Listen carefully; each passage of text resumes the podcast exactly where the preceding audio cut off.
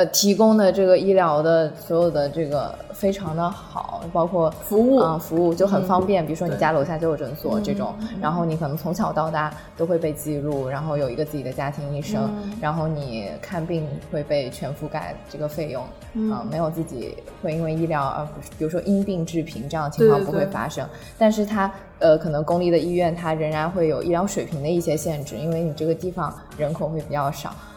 啊、但是他会帮你有一些途径，比如说转诊到香港、到嗯、呃大陆的医院。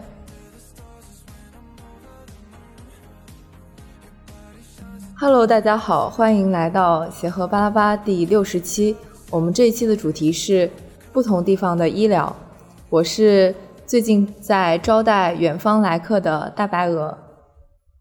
我是我是还在机外爬活的叔叔。我是最近在儿科看可爱孩子们的 Coffee。呃，那么这一期呢，因为我最近招待了一个远方过来探望我的好朋友，然后就呃，他是一个来自我们是本科时候的同学，呃呃，他来自澳门，因为这个咋介绍呢？总之就是因为这个这个大家的这个背景会有一些不同，所以会有一些不同的经历。然后今天也很幸运能够邀请到他参加我们的电台，跟大家分享一下他跟我们之间一些不同的这个地区之间不同医疗的一些情况。欢迎鱼鱼。鱼，欢迎。我是来看望，大家好，我是来看望友人的鱼鱼，OK，好，嗯嗨，路过的，路过的，嗯，嗯，我们其实我跟呃鱼鱼是本科时候的同学，就是我们都是在南方医科大学读了本科，然后那个时候认识，之后的话就是一直都呃保持了一个联系，是一个是关系比较好的朋友。但是他呃本身因为是从小是在澳门长大，他是一个澳门人，所以他们那他是相当于是本科在呃广州读书，然后毕业之后又回到了澳门，所以他的一些经历会跟我们有不同。刚好也想借着这个机会，然后跟大家做一些分享，我们了解一下不同的地区会不会有一些不一样的医疗故事的发生。嗯，其实我我最我一开始的时候突然意识到，哎，他们跟我们不一样，是我他我记得他有一次过敏，好像对，然后那次过敏，他拍了一张照片给我一看，哇，这个眼睛肿成了那种金鱼眼，就是那种蛙眼和金鱼眼，嗯然后整个肿起来，就是非常感觉还是挺严重的一个过敏。嗯，然后那个时候他就跟我说了一下他的一些就诊的经历，我就发现，哎，好像我们这种就是在澳门就就是看病啊什么，可能跟在大陆会有一点点的不一样。嗯，嗯，嗯哼，可以跟跟大家就是简单的分享一下分享一下，对对对，或者是你其他的一些看病的经历。因为既然 Q 到我的金鱼眼，那我就分享一下我的金金鱼眼。那其实当天就坐在家里，哦，突然眼睛肿了起来，那么我就会因为有点医学背景，然后就会担心会不会喉头那些也肿起来啊，会比较危险，然后就马上。就是医学生的警马上。冲了下我们家楼下的一个初级保健的一个诊所，这样子。嗯，就是 primary care 的对对对，然后一进去呢，然后护士姐姐、护士老师们、护士老师们看到我这个样子的话，其实我就已经被非非常悠闲了。基本上一看到我进来，就大家都比较紧张，然后就开始问我一点呃关于呼吸相关的一些问题啊，然后问我呃是不是去了哪里，或者是不是接触了什么过敏源之类的，然后发现都没有。就都是阴性的，所有东西都是阴性的话，就给了我一个最基础的治疗，可能就吃了点抗过敏的，然后在那里观察了半个小时，然后就放我走。然后，但是我是嗯，不是太能理解像大白儿说的，为什么会有呃不同的看病的不同的，是因为我去初级保健，呃，就可能是他当时分享的一些细节。第一个就是他们可能呃，我如果是我假设我在这儿，第一反应就是我去医院急诊了。嗯但他们可能最就近的，哎，我楼下就有一个诊所，嗯嗯，就是最就近。然后就是他们在诊所的一些处理，就其实这个事情，一个是他也有观察半个小时没有加重嘛，然后其实这些最简单的就出现了这种过敏，然后不是特别严重的情况。诊所就能处理。然后当时包括他讲到，就是会有一个优先级，然后还有他们那个嗯病例的系统，其实是就是初级诊疗的系统，跟他去大的公立的医院其实之间也是有联系的。嗯，这个就是另一个故事。哦，对我刚刚说的那个初级保健的诊所了，其实它是一个公立的，在我刚刚接受的所有治疗其实都是免费，嗯对，然后因为就对是免费这一点也是我记住的一个点。啊，对，然后它就相当于就是一个，就是呃，澳门卫生局的一个一个基础的一个那个叫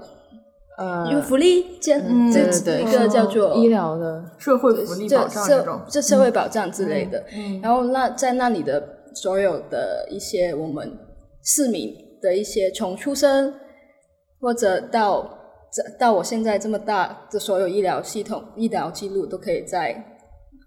隶属于卫生局这个公立的，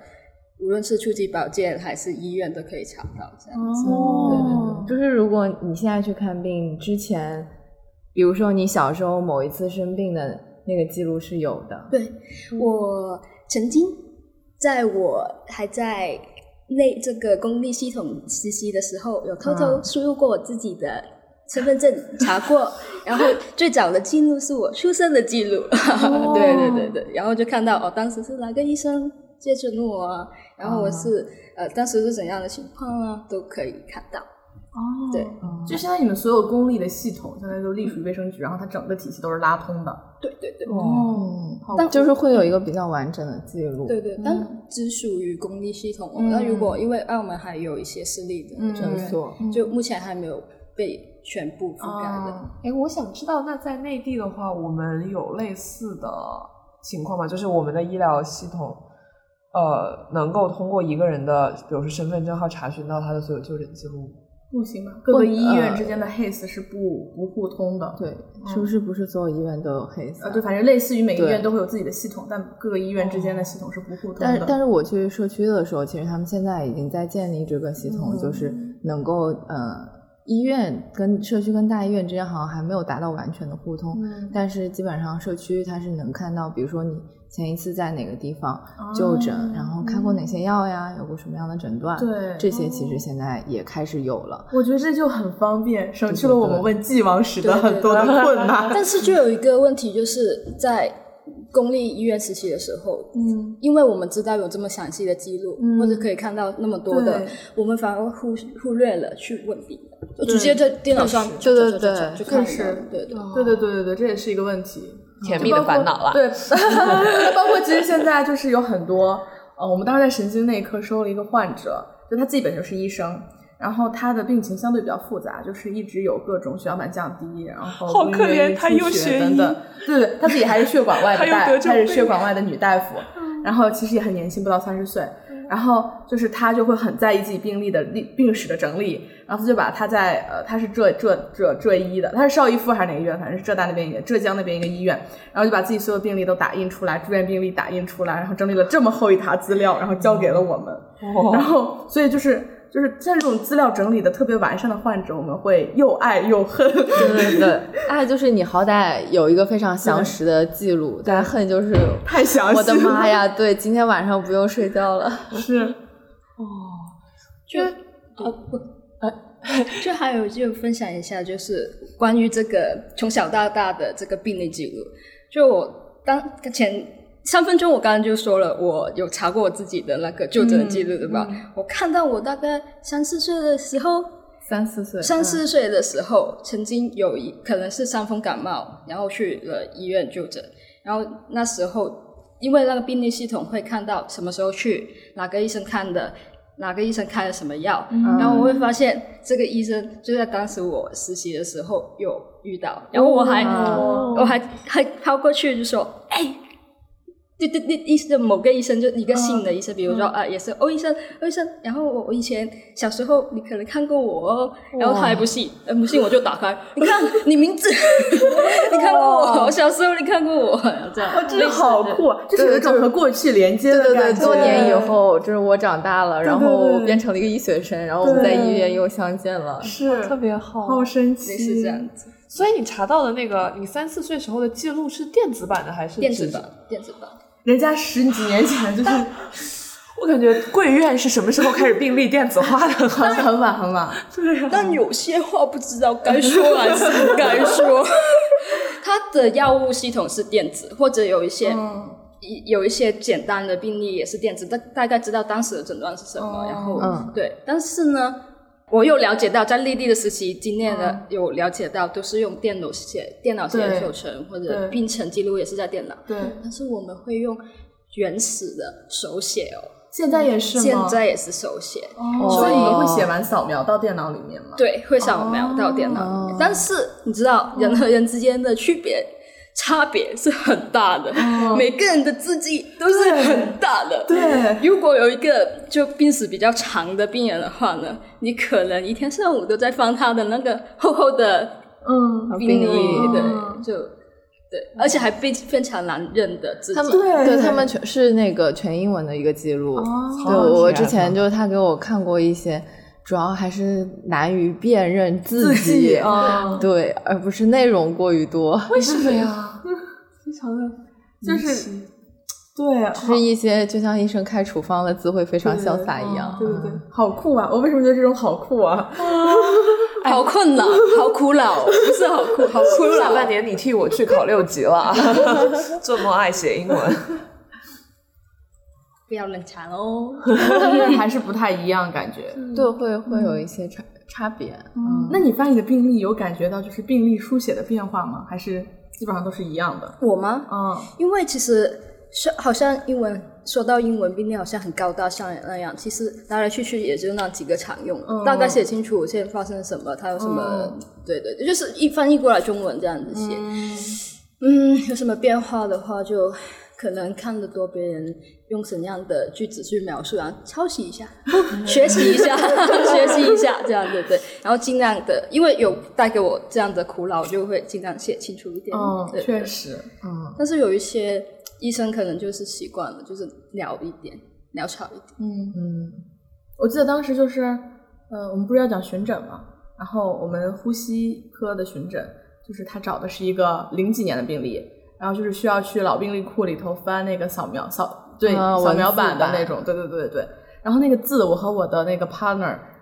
研就是光读那个病历，我们俩大概读了两周，然后才分辨出来了每个字都是什么，然后做了哪些检查，然后就非常的困难，就是就是这个字迹真的是一个，因为他们可能都是因为时间也有限嘛，然后可能也不会一笔一画写的很工整，像我们抄大病历一样，他们基本上都是连笔字，然后就是很难认。嗯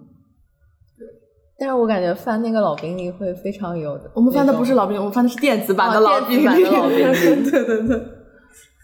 就是会了解到，哎，过去的人他会怎么描述这些事情，然后他是怎么思考的，其实是蛮有意思的过程。嗯着急的时候就不是挺有意思，就很苦恼。对，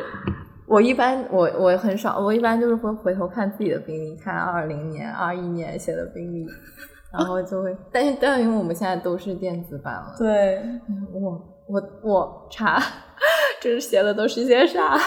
可以查到自己过去往写的。对，就是我可以查到我自己以前写的一些病历，你是怎么搜索检索的？用病人的那个检索，哦对对对，因为我会记住我的一些哦患者的名字。我还以为收你的工号查找到。我们现在没有，我们哎但是还没有你快有工号了，博士好像是有工号，没有没有，博士也没有，博士也是学号。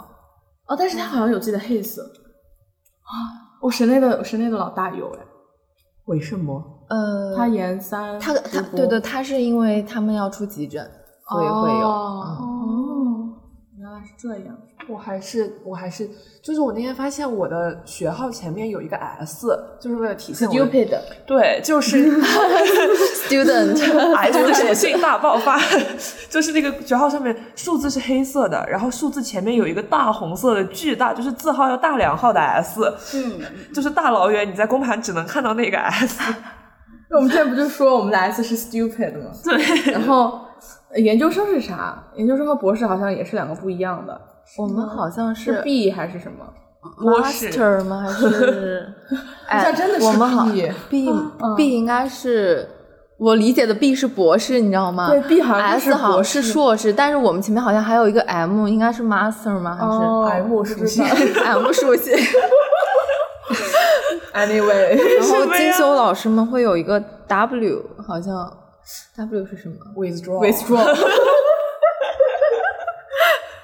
我的词汇量 到这里了。很好笑。一些联想。Sorry，赛德，哎，但我感觉他们澳门就是会有那种电子化的医用药过程、用药记录就很好，因为很多人其实他不是医学专业的，就他对用什么药完全没有概念，然后你完全就不知道他的用药是是什么样的，然后你给他开医嘱的话，其实还是挺头大的一件事情。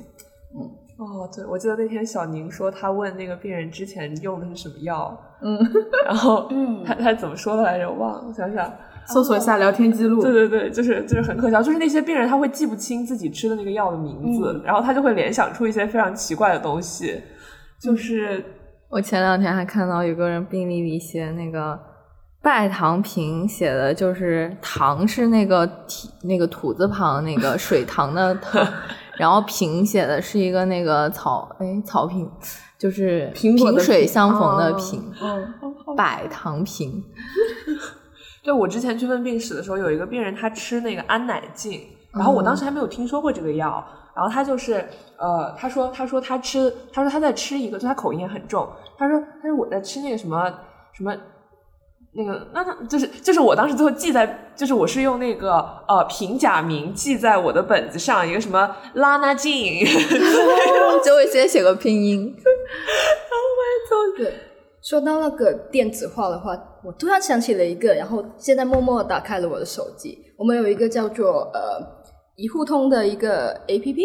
然后里面有一趴就是个人医疗记录啊，对它就是然后基本基本上我可以看到我预约在公立系统上的一些门诊的记录，或者我既往的抽血的报告，或者我就是有你的对对。哦，还有影像、化验，哇然后会有疫苗接种，接种，还有以前医生给我开的药，这嗯个记录会有会有处方单，可以看到。哦这是我腹泻的时候。啊，蒙脱石，好吧，拉肚子的是止泻药，这个是可以止痛追溯退烧。对，可以啊，这个问题问的好，看我多大吧。哦，我们翻到了一八年，我们来看一下，现在一八年哦，没有了，那可能是也是近期才会有。对。对，我只知道协和的 APP 可以看你在本院的检验检查结果，而且仅限三个月以内。对对对，现在每个医院基本上都会有自己的那个 APP APP，然后但是好像是有一些医院他们会联合到一个 APP 上，叫那个京医通，医护通呃什么，嗯，嗯，我是知道有个叫京医通的可以挂号。对对对，但是其实还是会面临一个问题，我们会遇到很多从各个地方、各个医院辗转，嗯然后就医的患者，然后最后来这儿的时候，你会发现他重复的做过很多次相同的检查，就嗯这个其实是一个医疗资源的浪费。叫智慧好医院。好好好，啊，就是现在好像很多医院都会把自己的系统迁到这放个，这个里对对对对对对，嗯，我觉得如果有记录，就大家都放在一个里面，特别是像就是抽血化验，他可能要抽很多次血，但是可能前面医院查过的东西，然后又要再查一遍，然后包括影像学，你可能要反复频繁的再重复做的话，就没有太多意义。嗯嗯但是这还涉及到一个医院和医院之间互认的问题。就是好像是有可能有的医院，对有的医院可能就不太会认，嗯像血常规这些可能还好，对但比如免疫说免疫指标啊这些，其实嗯，他做的方法可能也不一样嘛。对对，对而且是不是存在一个那个实验室之间？对我刚上过实验诊断，忘忘球了呀，那个嗯，反正就会有一些涉及到一些呃指控啊，然后包括它的一些量化标准啊，可能都不太一样。嗯，反正就是我记得，但是有一些指标是不是它有一个什么京津冀鲁互认项目？就是有一些它是对在，不就同医院有是对，效力的你可以看到，就是协和它有一些呃单子，它底下会有一个此检查为京津冀互认项目，嗯就是这个就是可能就是大家是有一个统一标准的，对对对对对嗯是不是他们那个 lab 之间会有一个什么什么实验室间指控，还有实验室内指控，就可能存在一个这个问题。最后还是会有一个标准化是。规范化。是。我刚刚看到那个疫苗接种，因为我们之前打那个 HPV 九价的嗯疫苗，他他们以前是他十几岁的时候就已经接了，月经前。哇，免费接种，这个就是我比较 care 的点。它它是这样这个阶段的，因为我是那个年代，我可以分享一下关于这个 HPV 的问题。一开始其实它不是一个全民免费的，一开始出来的时候就是呃 H WHO 推广的时候，嗯但是那时候来到澳门的时候，其实还是一个付费的那个计划，所以我刚我的记忆里面，我打的 HPV 呃是要给钱的。但是到后面可能就慢慢推广的时候，政府才会去说免费，全民免费。哦然后也是从二价、四价、九价这样子。哦。对对对。那你们当时是打了二价，还能继续打后面的？嗯，如那这样子，你的嗯啊，sorry 啊，如果我我当时其实我不太知道我打的是嗯几价，但是用年代来讲的话，应该是四价。嗯。然后呢，其实我也有这样想问过，想、想咨询咨询咨询嗯这个妇科医妇产科的老师，就说、我已经是小时候打过四架了，那我还需要打九架吗？哦哦然后他就很生气，你打来干嘛？为什么打？但其实就是市价已经它能覆盖掉大部分。对那个十六和十八最16主要的，最对高高危的然后九的那些都其实是其他性病，它就是就是覆盖覆盖的那个范围，酒驾会更加全面一点。嗯，当时是很生气的被骂了哦。但我觉得好像我们妇产科这边医生也是这种态度，就是我记得当时跟 HPV 的那种专科门诊，基本上也是说打了四价之后来问要不要打九价，然后他不会说推荐你去打九价，当然说你想打也可以，嗯因为我们是自费项目。对，嗯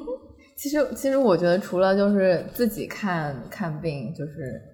包括比如说你作为家属陪同啊，或者是你作为医学生的身份，你在这个成长的这个过程会不会有不同？就是这是另一个话题。就刚刚除了这个看病，自己当当患者看病这个话题，嗯，然后下面一个其实就比较好奇你呃成长的话题，你是一个医学生吗？啊哈，嗯。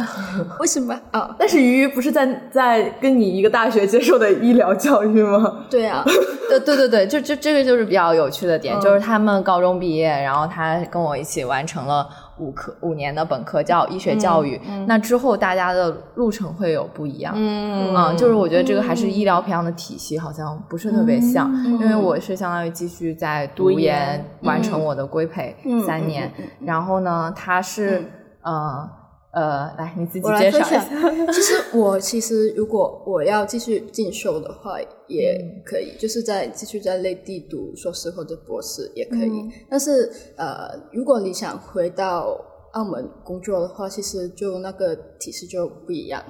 你可能即使是你是博士毕业或是本科毕业，你的那个培训的体制也是从都是同一个起跑线。就是实习生开始对对对，比如说我现在就可能刚刚完成那个实习的计划，嗯，那么然后就经过考试，然后就 OK 了，都 pass 了，有证书了。那么你下，但是我还不是在可以留在医院工作，或者再进一步哦，你要、嗯对他们这个你要有个间隙，对你要等待医院下一次开放一个。就再下一步的一个培训计划，比如说，这我实习全科的实习已经 OK 了，我说的全科个是内外是一年，在他们那边的最大的医院里面，然后进行一年的一个实习，类似于我们这边的规培，但是只有一年的时间。然后呃进去的时候会进行一波的考核，然后呃规培完了就是实习完了之后会再次进行一个考核。嗯，啊这个不是百分之百的，大概百分之七八十。这样的人能通过，然后就会有一个这样的证明，就是你完成了这个实习。哦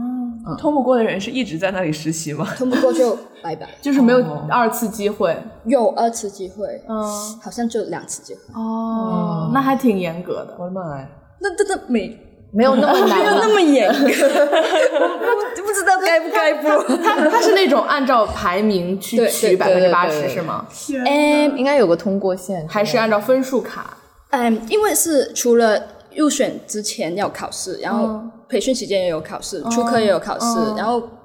文科期间挂了两科就拜拜。哦然后到最后结束都结束了，然后再考一个试，然后如果都过了，才真正的过了。然后 OK，然后拿到了证书，然后到就等下次政府再开考。哦，我现在要招专科的培训医生哦，比如现在才分科我要想说 OK 医生，我想呃做妇科医生之类的，嗯。然后就也是考试，然后然后也是按照排名去选科，嗯，选完课之后你就会进行一个六年在医选医院内的一个培训，六年，六年。六年的专科就所以就无论你是硕士还是博士，也是按这个情况去去去去。所以其实你们对学历反而要求没有那么严格。但是你仍然要先完成一年的，就是一个全科的轮转，就是规范化所有的对，然后专科后面会有专科培养，大概是六年。年，那其实他们的专培比我们时间要长。哦。对，但他的这个专培其实也是以类似于养轮科，要然后去轮科的。回到自己的本科，然后让每个科室的时间可能就有点不一样，大概也是这样子。学科的专培是一直在自己科里，还是也要转一转？嗯，具体的我其实不太清楚，但是是以自己科室为主，对是因为它是更多倾向于专科技能的。对对对，好复杂。我记得就是现在一般基本上大部分的专科培养都是三年，然后像神外这种比较特殊的可能是五年左右。嗯，对，但我们的规培是三年，所以基本上就是三加三或者三加五。嗯好长，好 长。啊，非常的漫长，非常的医学生的漫长培养体系。对，嗯，哦，所以其实澳门那边对科研的要求，嗯哼，哦，get 了，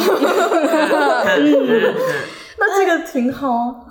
嗯，我不知道人播，就像可以啊可以啊就大家就就像聊天一样，其实就因为澳门的人口还有那个医院的床位，其实那个规模来说，嗯相当于内地的县县。嗯。嗯一个县。对对对对嗯。对，就可能嗯这样子去理解它应该只，有几十万人口，六十七万。嗯，很比较少，床位我刚刚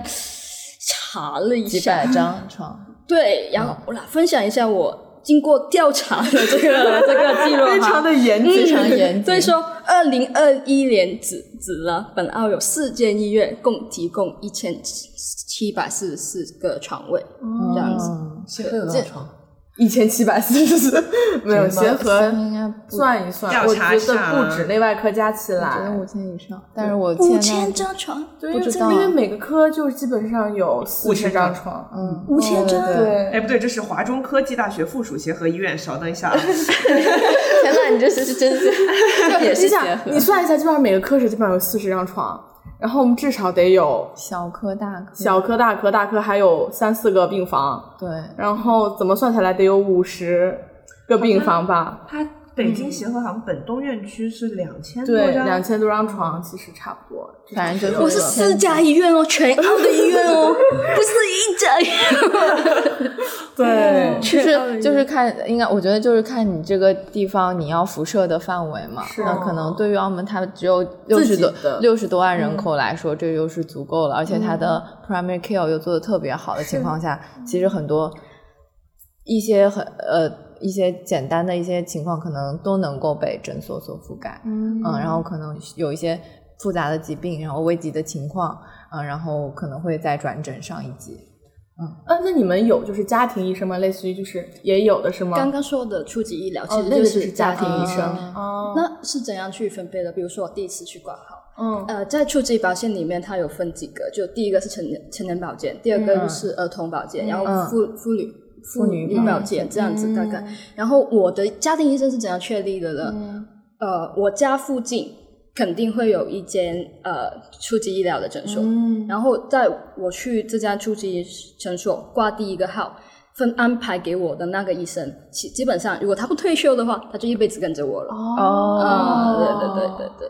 哇哦，那你们就是呃家庭医生上一级是？就专科医生。就是专科，有有呃，就是可可以，比如说我转诊，呃，你你这次是皮肤病，我就给你转诊专科皮肤大夫。啊，我好像嗯有点印象，就是我们大三的时候做那个什么医学英语，然后就是要呃分组解析各个国家的医疗体系。哦，我对这个也有印象。对，我们当时做的是丹麦，好像听起来挺像的。丹麦肯定是全民医保，对对对，然后它就是会有一个 GP，就是那个忘了全称是什么了，那个，然后就是 General pra- practice，啊，可能 general practice 可能或者是是 family medicine。嗯，然后他就是会先出诊，然后如果发现你有问题的话，他会把你 refer 到那个就是对对对专科去，嗯好像是这样。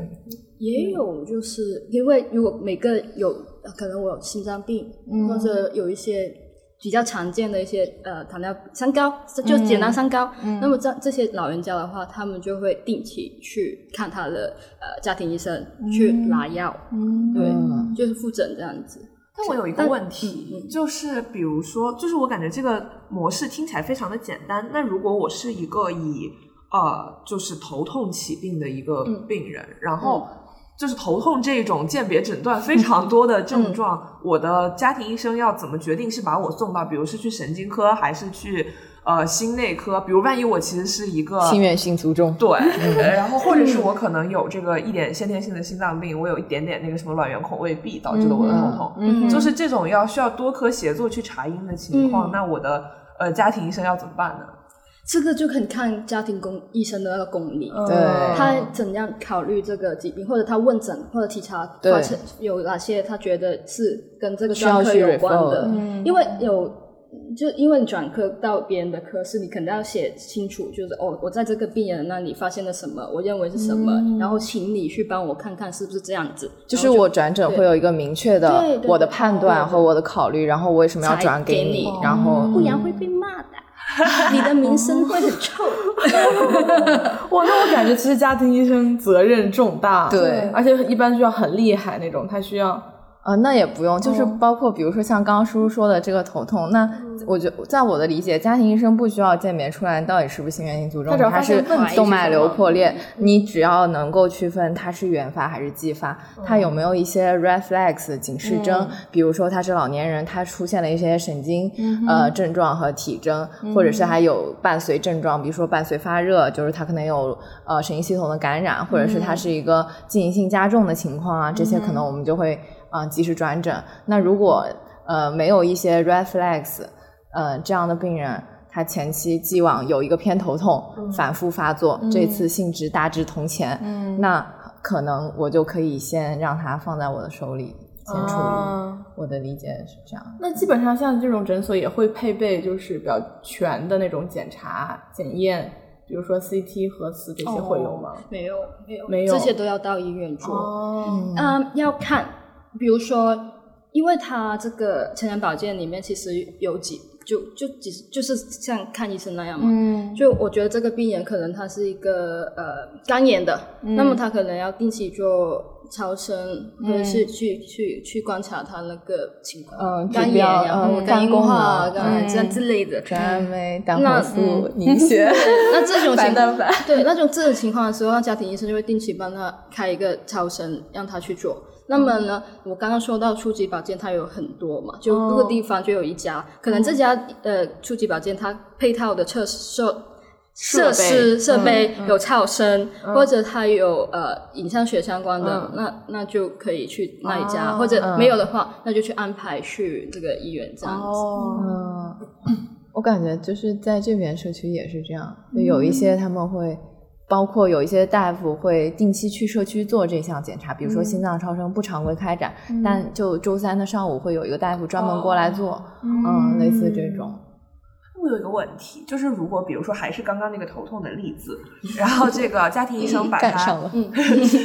把他 refer 到了，比如说去了神经科，然后神经科的大夫在完善了基层医院不能完善的检查之后，他发现，哎，我觉得可能这是一个心源性的问题。嗯，那这个把它转到心内科的过程是直接从、直接这样过去，还是得先退回到家庭医生？直接直接就用神经科医生写信去转到对对对，哦，嗯，这样。但如果是个卒中，那就会变成绿色通道。哦，对，我觉得可能就会变了。我感觉就是，就是就是就是相当于就是我上个月不是在省内嘛，然后就是其实我们说了很多青年卒中的患者，然后青年卒中患者很大的一个鉴别就是心源性性卒中啊、所以其实很多人收进来都会做 TCD，还有发泡实验。但是什么是心源性卒中？呃，就是比如说卵圆孔未闭，然后导致的一个、呃反向栓塞，嗯，就或者是呃最常见，就是青年是这样，青年如果这样老年人最常见其实是比如说房颤啊这些房颤，然后他血流动力学会导致他在这个呃腔室内形成这种血栓，然后它跟着体循环走到了你的这个呃脑子里脑子里面面，就会在这个血管里发生一个栓塞，然后就导致了一个供血不足，会是的变成卒卒中。对。然后像我觉得我们其实都是受到了省内去做一个系统的一个鉴别诊断，嗯然后呃，但我觉得它的前提是他现在急诊做了核磁或者做了 CT，、发现了他有一个出血或者是一个缺血的问题，然后会收到神内科，然后再去对他的病因进行一个鉴别诊断。然后我觉得在他们那种分级诊疗的下面，就是先提前了鉴别诊断的这一步，然后直接去分到专科去处理他的专科的病因，嗯，大概是这样的一个过程。哦，确实，嗯哎，说到这个，我就想起来之前我们讲胸腺瘤的时候，嗯然后呃，我们那个胸外科的老师就跟我们讲说，你们知道全国哪家医院治胸腺瘤最有就是最有经验吗？哪家？猜猜家猜猜，反正不是协和在北京 在北京啊嗯，胸科医院一种同仁医院。因为很多胸腺瘤患者他会有重症肌无力的表现嘛，哦一般是从上眼眼睑上睑开始垂对对对对然后他就会因为自己比如说复视啊、眼震啊，然后眼睑上眼下垂啊，他去同他去眼科医院看，嗯。然后同仁发现，哎，这个人是一个胸腺瘤，对。所以其实很多很多胸腺瘤病人都是收到那里去的。就是你最终的那个病因跟你一开始的一个表征之间，其它实可能相不是对对。相差甚远，就会。就会导致他们其实去了一个完全不相干的专科医院。就包括很多视野缺损的患者，最后发现是垂体。对对对对对。哎，那刚刚其实说到卒中这个问题，说到卒中这个问题，卒卒卒卒中卒中，我查过，OK。然后呢？人参卒中，对于卒中这个问题，就关于卒中这个问题，嗯，就是呃，就是我突然想到，那如果是一个相对病程比较急的一个急症，嗯，那比如说你突然深夜突发特别剧烈的腹痛，嗯，这种情况不是初中吗？怎么腹痛了？改不了。剧烈的头痛，对那个栓子脱落到了那个上肠系膜上动脉可以，好好。然后就剧烈的腹痛，那这种时候是应该就是你们你们会选择先去呃诊所，还是先往大医院的急诊跑？叔叔啊，嗯，晚上初级保洁已经关门。所以还是去大医院的急诊。对，急诊还该去急诊。你嗯市民判断不了自己的情况，其实大多数人都会跑急诊。哦，那其实其实也差不多，就是一般可能晚上不严重的情况，他肯定会忍一忍，明天再嗯去。那如果真的是急的，我感觉就是那我要是白天突发剧烈的头痛，嗯然后我就一般市民还是会往急诊跑。嗯嗯嗯，就因为基础医疗大家都会知道是就比较简单的一些处理，嗯。可能是受伤或者擦伤之类简单的外伤对处理。对对对。嗯。那会存在那种就是像像我们这边一样，就是大家对呃诊所不信任的对缺乏信任的问题，嗯也也会有。会有会呀当然会有。是，会有一样的问题。对。但是，但我觉得他们做的比较好，就是他们可以就是开一些常规的基础疾病的药物啊，呃，对，它可以 cover 掉一部分非常简单的的诊疗。对对嗯我觉得这也是就现在很多社区在努力想做的，就是嗯除了开药之外，也做点别的啥。对。但很难，我感觉就是群众的认知还是会倾向于去好的大医院。对，他对但就看就是如果我以后真的就是一个小问题，然后呢，社区又能给我家庭医生又能给我解决了，然后我又不用麻烦，嗯那大家现在就是会觉得他还不一定能解决好，然后没有这个信任在，所以就我宁愿麻烦去大医院。是这大医院这挂号不麻烦吗？他跑一趟来回跑不麻烦吗？对是，如果能就近解决，就在我家楼底下就能看好，那还跑那么远干啥？对呀、我之前就是在疼痛门诊有一个来开药的老奶奶，就是她已经九十多了，然后他一个人，他也不会网上挂号，他就得想挂号，他就得自己跑到协和来。然后，嗯，他其实只是来常规开一些非常简单的药，就因为他有慢性的那个心力衰竭，所以他要开一个利尿，就是开开一个呋塞米，然后他要开一个，就是因为那个身上的疼痛问题，然后他要开一个塞来昔布，就这两个。嗯，但是他就得千里迢迢跑来，好吧，就呃比较住的比较近哈，但是他就得大老远跑到协和来，一大早的，然后挂这个疼痛门诊的号，这个号又非常的紧俏，他能挂上是因为他有那个退伍军人的优待证，嗯如果没有这个东西的话，那他自己跑过来，我我感觉是绝无可能挂得到的。嗯，对，然后他得来就是挂号，然后又推着他的就是自己驾驶他的电动轮椅、嗯跑上跑下，就是九十多岁一个人过来开，就是这两种其实非常简单的药。嗯，就是这个整个过程嗯确实也不涉及一些真的就是真正的诊疗的过程，就只是来开个药。嗯对我就感觉他说他为了能够呃取药，他不得不住在西总部胡同里面的一个老年公寓，因为离协和近。嗯，他其实还是非常想就在这儿看。对，就我觉得可能还是因为别的地方他不知道要怎么，就是他说他可以住在郊区条件更好的养老院，但是郊区那边医疗的医疗配置他觉得不够对对，就可能诊所没那么多，或者感觉他也缺少一些社会支持，还有家庭的支对持。对有一些有没有护工、志愿者或者家人能够陪他？嗯，现在嗯，还有一些现在可以其实可以上门服务。他如果真的岁数特别大的，其实是可以上门，就是家庭访视啊，或者是上门给他抽血、做化验，然后包括给他送药这些。嗯，现在有这种服务了吗？有有的，嗯，有，但是我了解到，就社区有一些开始开展，然后包括也有一些呃私立的，他们会有一些付费性的项目 OK 就是可能最简单的就是我去做一些抽血化验呐、嗯或者是给你定期就是输一些你常规需要去输的药啊，嗯。或者是可以做一些最基本的一些评估和体格检查啊这些，嗯。躺在家里等待被看病，然后我就想到，其实协和有挺多患者，他不管是门诊还是入院二十四小时，其实就是为了取药或者是打药的。嗯，我觉得还有一部分比较大的原因是，有的药它就是在别的地方它可能买不到，开不了，嗯，这也是挺大的一个局限。但我感觉现在各种现在的政策，对对对，现在基本上社区对这些药物的使用限制都会越来越少，包括那个就是 S G T G T 的药，其实之前在社区都是能开到的，嗯，嗯，就是反倒可能医院会，呃，什么经常缺货呀、断货呀之类的。而且很复杂，就是有的那种特殊药品，你需要先给大病房打打电话约药，申请申请权限，然后打出来那个单子，然后签字，然后等他把药送过来，然后才能再用。嗯，嗯，其实感觉就是很多的，呃，就是还还是在在改进中，是。嗯。但我突然想问，就是那在澳门的那种大医院，他医生的工作负荷会很重嗯？好问，嗯，嗯，怎样算是负荷重？就是对比一下你旁边的这位协和医院住院医生，请问大白鹅住院医，你一天一个人会管多少个病人？就呃常规在这个病房里以普通内科为例，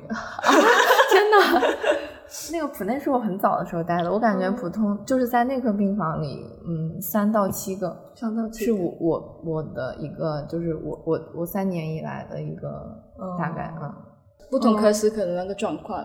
不同。比如说我在外科尝试一个人四十个，但去到内科可能一个人两三个这样子，对，一个人三四个还是？一个人两三个这样子，哦。就会比较大差距。嗯，所以整体来说，还是人家就是呃，就是那个患者和医生人数之间的一个协调但的问题。是那先声明，这是很主观的吼，我不代表那个全体同同胞们了哈，我只是我自己看到的，请各位不要网暴我。这是一些个人经历分享，个人经历对分享但是如果在诊所就没有夜班，然后 对，然后大一点的医院可能相对来说没有特别的，就相对可能轻松一些。就像我们的全科诊所，就是像社区医院吧，他们也有夜班的吧？他们的夜班到八点，我去的那一家是到八点，嗯，那你们的医学生不会找不到工作吗？就是这么多医学生，你看，这里有一个，那那医学生因为其实就越来越多了，就是哦可能在澳门的本地人，从我那一年开始，好像去内地学医的两百多个，然后每一年每一年好像在递增，那么会那么是不是有这么多工作岗位岗位留给他们？那就是一个比较大的问问题问题。然后所以不是所有人都去医院工作，他们可能就自己开诊所、私人诊所哦。啊、或者去就就就不当一个住院的医生了，就是可能就是在在街边开一个自己的诊所经营着，嗯，这样子的情况。那为什么大家都这么想当医生呢？就是就是老生常谈的嗯，收入问题。第一个就是想问，第一个就是社会尊重嘛，嗯第二个当然就是社会地位收入还是挺可观的。第三个我觉得还是老一辈，就是爸我们那一代的爸爸妈妈会觉得医生律师是一个很好的选择。嗯既然我的小朋友有读书 OK，、嗯那么那你就然后他们唉就会建议小朋友去选择，嗯或然后或者像某一些小朋友懵懵懂懂的，爸爸说这个好，那我就去吧，这样子。哦，比较也这样这样的同学也比较多。嗯，我想到他们的收入可观他们的。收入可能 确实，我们当时是在哪儿？反正就是某个手术台上在聊天，因为协和不是要开澳门的分院嘛，嗯基本上好像是和澳门某个医院合作吧，不算分院。山顶医对院，对对对对，就是公立，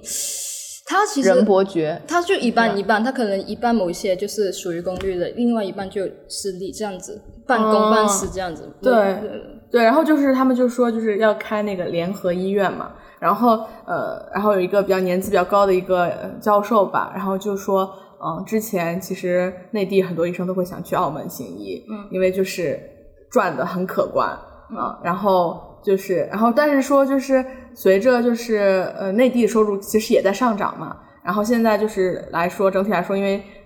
生活成本呀，各种平衡啊，然后包括呃资源啊什么的平衡完了之后，觉得就是就是感觉差不多了，嗯，就是觉得其实是没有那么大的差距了，嗯。然后其实说这个的原因就是有有有有一个住院医师兄问说，那我将来能去澳门那边轮转吗？嗯然后教授就说。嗯，如果是好事的话，轮不到你；如果是坏事的话，你一定可以去。对对对对对对啊！我对什么鬼？呃我我相当于我如果我我觉得会有点发配起边疆的感觉。它其实就是一个轮转吧，我感觉就跟廊坊院区或者或者我理解，其实就是你不能对它有个过高的期待，因为它只有六十多万的人口，它的那个医疗水平，它本身可能就按照这个人口的同同同比的对比，还有它这些，比如说基础的医学院的一些支持，它可能一个县级以上的一个水平，嗯。就是你不应该去拿那个，比如说大陆最好的北上广的这些嗯。医院去跟它做一个对比，嗯，因为这个它的这个辐射的人口，然后还有它的对它，因为它的可能很多医生就来自于当地嘛，嗯。那这个人才的密度可能就是这样，导致它那个水平可能是这样，然后不应该去拿这样的呃不同的水平去做一些要求和对比，嗯，只是相对福利会好。我有一个小疑问啊，就是那你们有时候比如说看一些呃疑难杂症啊，这种就是可能比较罕见的那种疾病啊，然后你们会去、比如说来内地啊、嗯。或者广州那边，或者是去香港那边看病吗？Yes，、因为呃，刚刚说到呃，可能是 CA 嗯。的话，呃，一些比较难处理的，然后、呃，澳门本地医院可能觉得哦，我这边好像应付不了，他们就会考虑转诊，哦我就去香港的医院或者去内地的医院。然后还有一个就前提就是因为 CA 的话，只要你是呃澳门居民，嗯，费用都是政府包的。哎，那他这种转诊是就是医院直直接联系，医院不需要你去联系医。院联系。呃，提供的这个医疗的所有的这个非常的好，包括服务啊、服务就很方便。比如说你家楼下就有诊所这种，嗯然后你可能从小到大都会被记录，然后有一个自己的家庭医生，嗯然后你看病会被全覆盖这个费用，嗯呃没有自己会因为医疗而比如说因病致贫这样的情况不会对对对发生。但是它呃可能公立的医院它仍然会有医疗水平的一些限制，因为你这个地方人口会比较少。啊、但是他会帮你有一些途径，比如说转诊到香港，到嗯嗯大陆的医院，嗯，就是你总结的非常好，谢谢您，对对对对，是的，对，谢谢就是你我们客观的看待，嗯太棒了。对，嗯，而且确实有就是人口基数的问题。我觉得他们福利那么好，其实嗯很大一部分也是因为就是人少，啊，对人少是的，可能依赖于博彩业、旅游业这些，对对，就两个不一样的体系，对对对，没有办法比较这个东西。感恩感恩。但是我们可以就是国内也可以参考借鉴一些，因为我觉得国内其实现在也在不断的发展这个分级诊疗，对，大家的那个基础不一样，是，嗯所以可能我们会推的比较慢，包括我们整个这么大地方这么大，人又那么多，然后其实各个区域之间的差异也很大，对嗯，就很难统一化、标准化这个东西。对，但我觉得也是有进步的，嗯，慢慢辐射开来。我觉得叔叔现在处于一个我想死，我为什么在这里？受到点小小震撼。感觉很就各地，其实我印感受比较深的，还有就是我国外的一些同学会跟我吐槽说，啊、就包括比如说我美国同学前阵子跟我说，他说我靠，我一个牙疼，然后硬生生的那个 GP 给我拖了两个月，因为一直都没有办法 refer 到那个嗯。他想要找的那个口腔专科的大夫，然后后来他就出现脓肿了，然后去急诊做引流了，嗯。嗯，嗯，对，都等的时间会比较久，然后这个过程其实其实也会有这样的问题因为只要是一一级一级转诊上去，就会遇到一个等待的问题。对这一定会遇到的，而且还比较多，也不是一百 percent 非常好的，大家 嗯对，然后他他遇到的另一个问题就是，他虽然有一套这个嗯 primary care，然后有 GP，、然后有 refer 的这个系统，但是他还有问到遇到一个问题，就是在美国这片这部分的他是不 cover 的，就是啊不是医保 cover 的的，他需要自费，然后他去了急诊之后也要自费，然后花了一堆钱。对，说叫一个 ambulance 都很贵，减八千，对。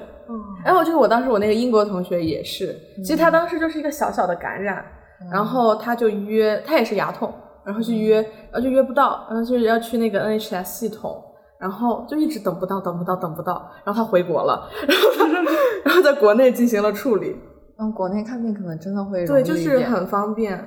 嗯，我在小红书上面也看到很多这样子的朋友分享，就说在国外怎样怎样，然后等到就真的，比如说前几天小红书不知道为什么给我一个推送，就是有个人呃人人他腰痛。然后应该是腰突，然后等这个家庭等这个专科，等到他都脚都麻了，脚都麻了，然后就说啊，真的等不及，才飞回国内去嗯做这个治疗。是的，所以真的我觉得相较于国外，我们国内整个来说，它真的很方便了，看对看病真的容易了许多，容容易一些，嗯对。就是会各各有各有利弊吧。对，嗯，就是没有一个东西是完善的、百分之百完美的。对我只是当时跟他聊天，发现哎，大家是不一样的，嗯，是，还是有一些一些些的这个差别其他的视角。对对对，是的，嗯，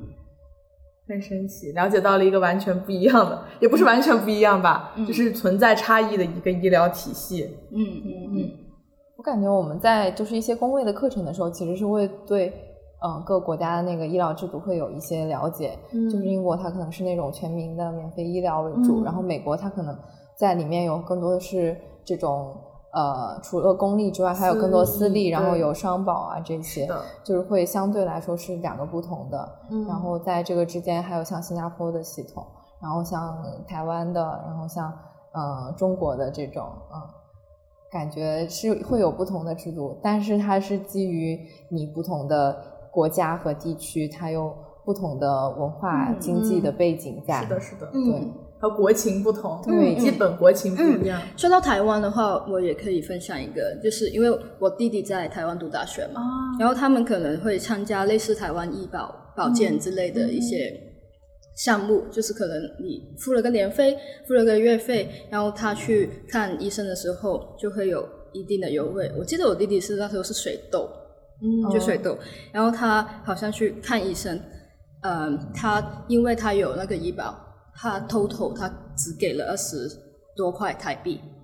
相当于多少钱呢？相当于多少钱呢？除以四，就是五块钱差不多人民币这样子。哇，然后他就好震惊的到处炫耀，哇，呃五块十块看了一个医生这样子，类似这样子。那类似于我们的学生医保，对，嗯，差不多。就其实台湾医疗好很很不错，对很很不错。对对对，也是很也是不一样的。是，嗯，但我们现在社区看病开药也经常报完之后就剩下几毛钱或者一块钱，对对，对，会有这种情况是。我觉得现在医保做的其实挺好，cover 掉的很大部分的嗯。我觉得我印象，我最我我最近感受最深刻的一件事情，就是我们当时省内有个 SMA 的患者，然后在打诺西那生，然后师姐告诉我说：“你小心一点哦，那个药不要滴出去哦，滴出去一滴就是八千块钱。压力好大。对，就是那个药在进医保之前是六十万还是四十万一支，然后一支它每三个月要打一支，然后进医保之后就变成几两两万块钱，就是它有一个就是非常大的一个下降幅度，就是而且对于 SMA 来说，它是一个遗传病嘛，染色体隐性还是显性我忘了，反正它是一个染色体的呃遗传病，然后这个相当于是一个基因治疗，它相当于就是直接呃腔内注射，然后它就可以相当于它是类似于一个呃转录因子转录因子增强吧，然后就可以促进你的这个 DNA 的表达，然后从而去弥补你的缺陷。然后这种病的患者通常就是一两岁就发病，就是对然后对对，然后他就就是有了这个药之后，他就可以过上一个正常人的生活，所以就感觉还是有很大的一个辐射的福利。四十万谁能付得起啊？天呐，三个月四十万，对三个月包包括一些这个肿瘤对治疗的一些药物、靶向的药物，还有这些，对，都是慢慢在经历。嗯，